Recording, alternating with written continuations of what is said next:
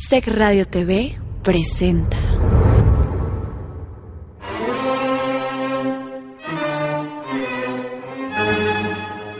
Y en medio de nosotros, mi madre como un dios. Drama satírico en 10 actos situado en un país convulsionado. Un hombre, una mujer, una madre, un extraterrestre.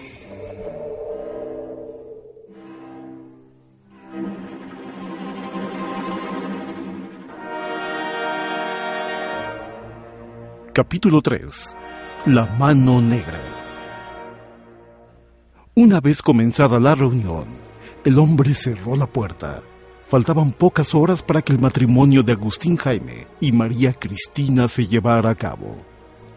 Por ello, el hombre se había decidido a actuar. No permitiría que Agustín Jaime se saliera con la suya y le robara el amor de María Cristina.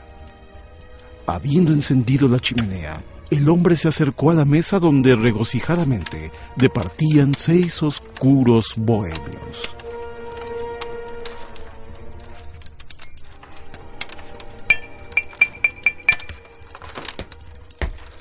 El zapatito me aprieta.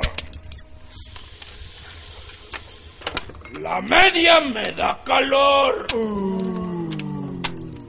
Y esa nenita de enfrente. Me tiene loco de amor.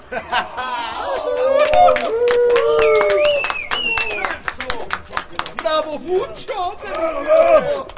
¡Ahí les voy, ahí les voy! A ver, guarden silencio porque esta sí me llega al alma. Ahí les voy. Cuando la luna se pone regrandota, como una pelotota, y alumbra el callejón. Estaba el pobre gato viudo, que una gata pudo quitarle los chillón. ¡Ah,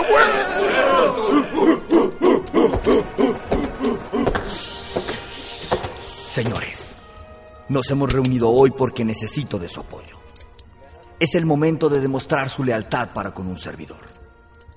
Hemos peleado muchas batallas juntos, hemos derramado sangre enemiga, hombro con hombro, brazo con brazo, bien agarraditos, manito con manito, dando un golpecito.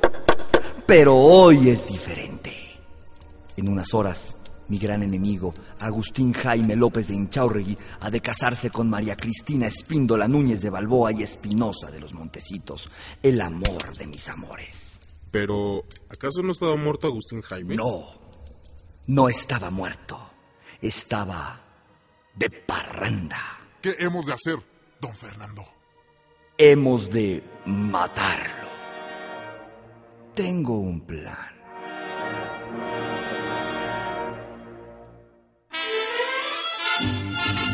Y mientras el hombre contaba a sus cómplices su plan para asesinar a Agustín Jaime, este departía a varias millas de ahí con su mejor amigo, Carlos Antonio. Entonces, ¿estás contento? Mucho. Soy el hombre más afortunado del mundo. Oye, Agustín Jaime, te está cambiando la voz. ¿Te escuchas idéntico al narrador? ¿Qué onda? ¿Sí, tú crees?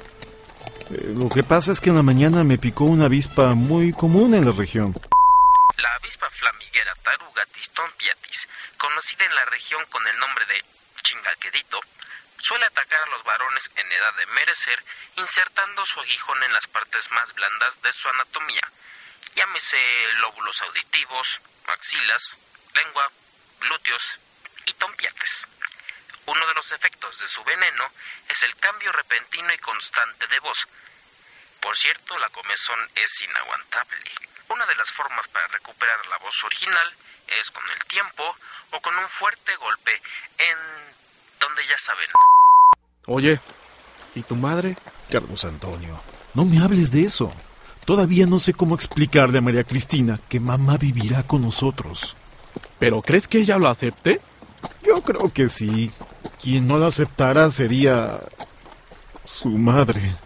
Uy, vivir con tu madre y con tu suegra.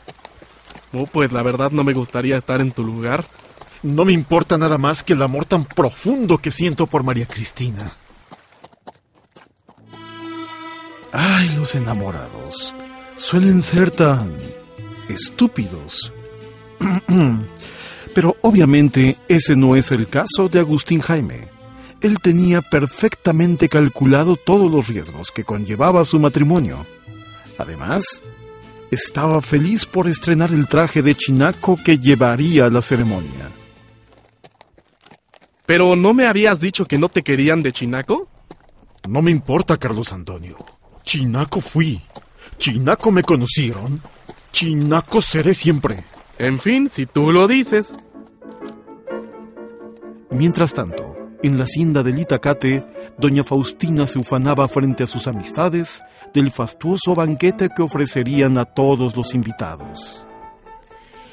La tela del vestido de María Cristina fue traída directamente de París.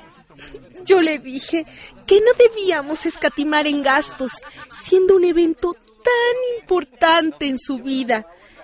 El más importante. Y de la tuya, hermana mía. No puedes negar que es una unión muy conveniente. Lo importante es el amor, no el dinero. Pero qué cantidad exorbitante tiene tu futuro yerno, ¿verdad? Está bien, está bien. Sí es rico. Pero eso no importó. Lo que los unió fue su amor. Y tu amor por el dinero. Pedro, ¿qué van a decir nuestros amigos? Aquí presentes. Te comportas como un chinaco. Antes no se usaba la palabra naco, sino chinaco. Según la Wikipedia, un chinaco fue un guerrillero liberal mexicano durante la Guerra de Independencia, la guerra contra los Estados Unidos y la intervención francesa en México, que se distinguió por su valor y habilidad pese a su falta de disciplina militar. No obstante, las clases pretenciosas, afiladas muchas veces a la causa conservadora y, en todo caso, al imperio de Maximiliano, usaban la palabra como un término despectivo. Curiosamente, el ya mencionado emperador se solía vestir nada más y nada menos que de chinaco. Ay, hermana, chinaco tu yerno. Me lo encontré hace un rato en casa de don Nabor, el sastre. Muy bonito su traje galonado. Los aramares eran de oro y la antoquilla de terciopelo. Me recordó al emperador. Don Pedro, ya no se habla de, de ese señor. Recuerde que hoy en día somos republicanos. Republicanos, republicanos. Pues que no fue usted dama de palacio, doña Martirio? Eh, mm, no, no, yo no. No, no, es decir, fue hace mucho. Yo ni me acuerdo. Fui obligada. Obligada por las circunstancias, María Cristina se encontraba en su habitación esa noche, haciendo sus oraciones. No cabía de la emoción por su enlace matrimonial y había preferido retirarse temprano a hacer la meme. Justo cuando colocaba su tierna orejilla derecha sobre la almohada, la despertó un ruido cerca de la ventana.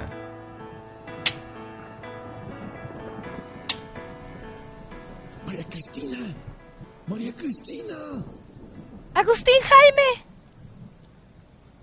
María Cristina, dándose cuenta de que Agustín Jaime se encontraba pendiendo de su balcón, al cual había trepado vigorosamente apoyándose de la enredadera que cubría el muro, se levantó trepidantemente y corrió a abrir la ventana. Sin embargo, antes de hacerlo recordó que no se había arreglado aún. Espera, amor mío. Enseguida te abro, nomás me arreglo. No te preocupes. Acá te espero. No tardo. María Cristina se encontraba en bata de dormir, así que sabiendo que sería inapropiado recibir a su futuro marido, abrió el ropero y hurgó, y hurgó, y hurgó hasta que encontró lo correcto. Acto seguido, comenzó a cepillar su largo cabello, primero de un lado, luego del otro, luego detrás. Buscó en su cajón un lindo listón rosa que combinara con sus prendas. Ahora sí, ya estaba lista. Al pasar frente al espejo, notó su pálida tez y decidió aplicar un poco más de colorete a sus mejillas. Ahora sí, aunque sus labios estaban secos y tristes, por lo que tardó unos minutos más en encontrar el color adecuado y aplicarlo lentamente. porque sólo así se delineaba de manera correcta una señorita de sociedad. Por fin había terminado. Solo faltaba echar un ojito general para ver que nada estuviera fuera de su lugar en su habitación.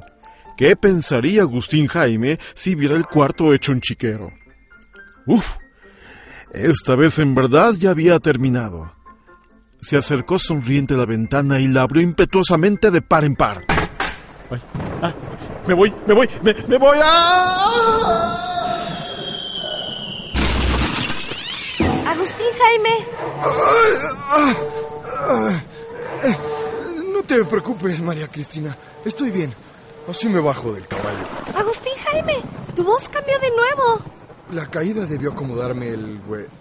Güerita, ¿por qué no me dices que está tan alto? Si no supiera caer, tú sabes, por la guerra y los caballos y eso, no, pues me mato. En fin, vine a recitarte un poema. ¿Un poema? ¿Como los de Mariano Osorio? ¡Wow!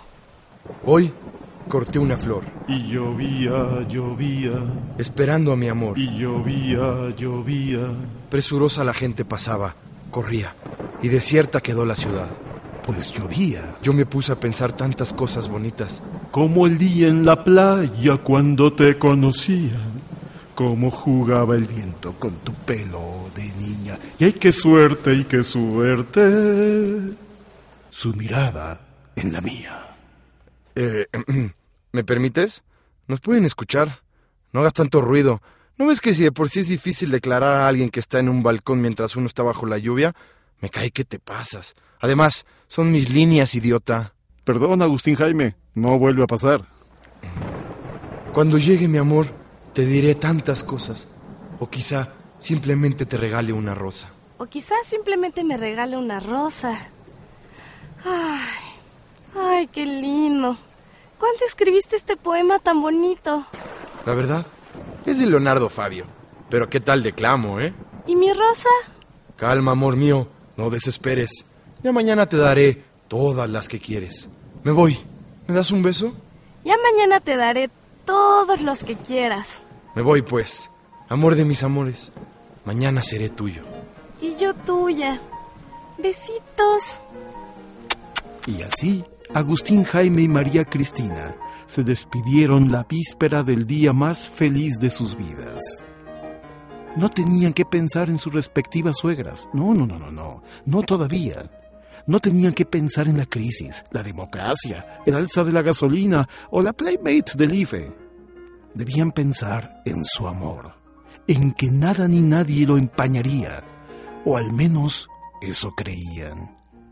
Escondidos tras la valla de los abedules que separa la alberca de los campos de golf de la hacienda del Itacate, estaban seis oscuros bohemios, armados hasta las cachas, y más molestos que el jefe Diego. Era don Fernando del Fuerte del Monte del Valle Redondo y Yerdes, varón de la costeña, y sus tenebrosos secuaces, todos luciendo un guante negro en la mano derecha, con la cual empuñaban la espada que habría de matar. Ahora sí, Agustín Jaime. ¿Qué sucederá? Descúbralo en el siguiente capítulo de... Y en medio de nosotros, mi madre como un dios.